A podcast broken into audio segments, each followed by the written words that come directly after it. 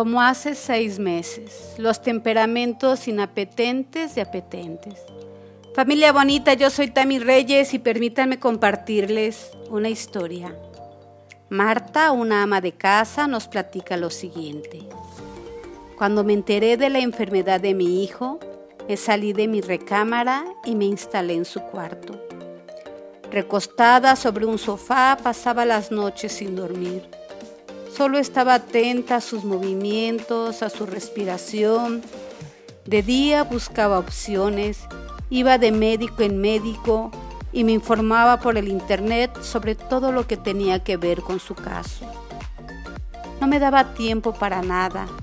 Me dejé de arreglar, me corté el pelo lo más pequeño que pude para no pensar en peinarme. No tenía hambre cuando comía lo hacía con esfuerzo, como cuando te tomas una medicina y me bañaba porque no había de otra. Me recuerdo como un zombi. Así pasó cerca de un año y gracias a Dios la pesadilla pasó. La salud de mi hijo se fue restableciendo y regresé a mi recámara. Entonces me di cuenta de algo. Mi esposo no se despedía de mí para dormir. Se volteaba hacia la pared y así permanecía toda la noche hasta que lo encaré. ¿Por qué me ignoras? le pregunté. ¿Por qué me ignoras? me contestó. Tú tienes un año ignorándome. No me miras, no me tomas en cuenta. Te saliste de la cama y dije, si ella puede hacerlo, yo también. No es justo que me trates de esa manera, le contesté. El niño estaba enfermo. Tu hijo. ¿Cuánto tiempo tienes vengándote? Continué. Como seis meses, me contestó. Lo peor es que ni cuenta me había dado. Cuando los hombres reclaman algo que sienten les corresponde, pertenece al ámbito de la justicia. Toda injusticia significa que le es retenido o quitado al hombre algo suyo. El marido reclama atención, la esposa comprensión.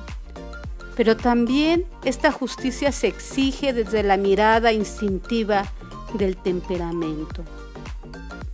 Mientras a uno le parece justo darle su atención a lo que considera más importante en ese momento, olvidándose de todo lo demás, el otro piensa que sus derechos no deben de ser cancelados ni reprimidos por ningún motivo.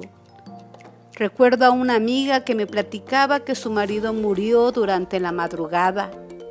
Entre todo el alboroto nadie habló de desayunar, así que alrededor de las doce se escabulló entre la gente y se fue a la cafetería del hospital a comer algo. Al rato llegaron sus hijos alterados y molestos. Mamá, estábamos asustados de no verte y estás aquí comiendo como si nada. Pero es que yo tenía mucha hambre, me dijo. Por lo que los temperamentos pueden clasificarse respecto a las necesidades elementales que nacen de su cuerpo como apetentes e inapetentes. El temperamento colérico y melancólico son inapetentes en cuanto su mente se ocupa de algo, sus necesidades pasan a segundo plano, se olvidan de comer, dormir, de tener intimidad, de todo. Mientras que los flemáticos y sanguíneos, pase lo que pase, nada les distrae de lo que hacen siempre. Son rutinarios en alimentarse, descansar y demás. Tanto como apetentes e inapetentes, solemos centrarnos ya sea en nuestro objetivo o en nuestra necesidad. Y exigimos se respete como un derecho que solo nos pertenece a nosotros y a nadie más, y al que no estamos dispuestos a renunciar. Una justicia encerrada en sí desemboca en el egoísmo. Si algo poseemos, es porque nos ha sido dado.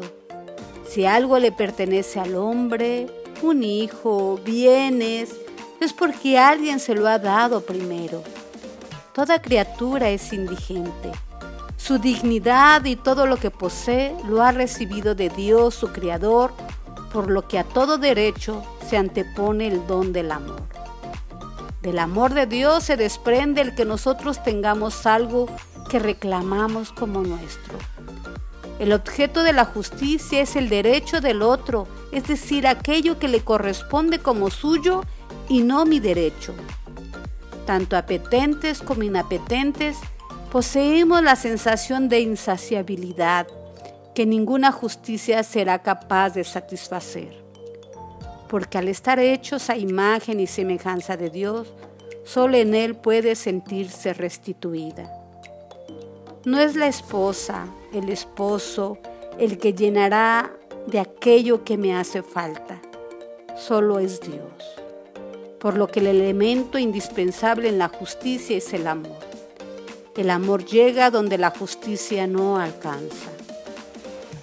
La justicia sin amor y sin perdón se convierte en una arena de lucha de unos contra otros.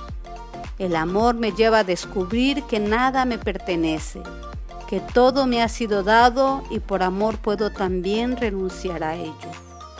Si te piden la túnica, dales también el manto, nos recuerda el Señor. La justicia está intrínsecamente unida al amor al prójimo. Sin embargo, producto del pecado original, la voluntad tiende más al bien propio que al ajeno por lo que definiremos a la virtud de la justicia como la sed y el hambre de querer darle al otro lo que le es suyo porque de Dios lo ha recibido. Bienaventurados los que tienen hambre y sed de justicia, porque serán saciados. Y concluiremos con el punto 972 de Surco de San José María Escriba de Balaguer, el santo del ordinario, que dice, al resolver los asuntos, procura no exagerar nunca la justicia hasta olvidarte de la caridad. Hasta aquí familia linda, yo soy Tami Reyes y este es tu espacio Familia Escuela de Virtudes. Hasta la próxima.